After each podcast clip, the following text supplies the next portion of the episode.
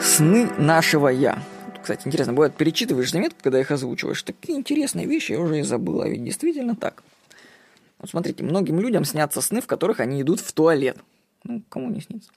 Это связано с реальной потребностью организма. Но эта проблема не может быть разрешена на уровне сновидения. Чтобы ее решить, необходимо проснуться и сходить в туалет. Ну, вариант недержания мочи я не рассматривал. В данном примере проблема одного уровня, физического, не может быть разрешена на уровне другом, на уровне сновидения. А давайте перевернем ситуацию. Что, если в момент бодрствования нам снятся сны других наших личностей?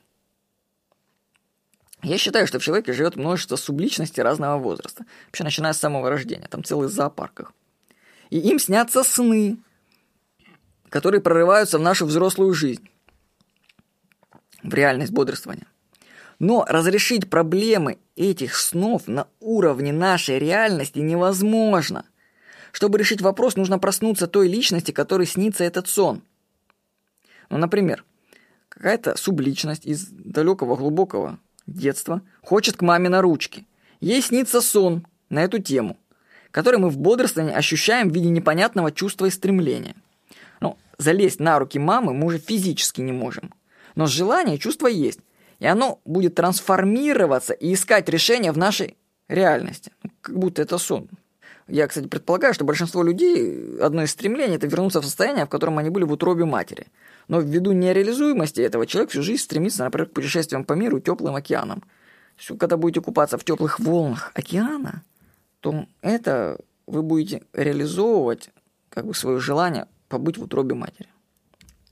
Ну, это все равно приятно. Но это хорошо, если вы еще осознаете истинную причину того, почему вам так нравится барахтаться на волнах океана. Если вы не понимаете некоторых своих чувств и откуда они идут, то, возможно, это сны ваших личностей. И они могут навязчиво проявляться в мыслях и преследовать вас. Чтобы избавиться от них, нужно вспомнить свое детство и найти источник. И дать возможность пробудиться той другой личности. Вот цитата, которую приводит Стефан Валинский из книги темная сторона внутреннего ребенка. Все эти записи проигрывает внутренний ребенок в мозгу взрослого. Ребенок говорит голосами, словами родителей, и годы спустя он все еще держит взрослого под гипнозом. Вот а так, информация к вам для размышления. С вами был Владимир Никонов.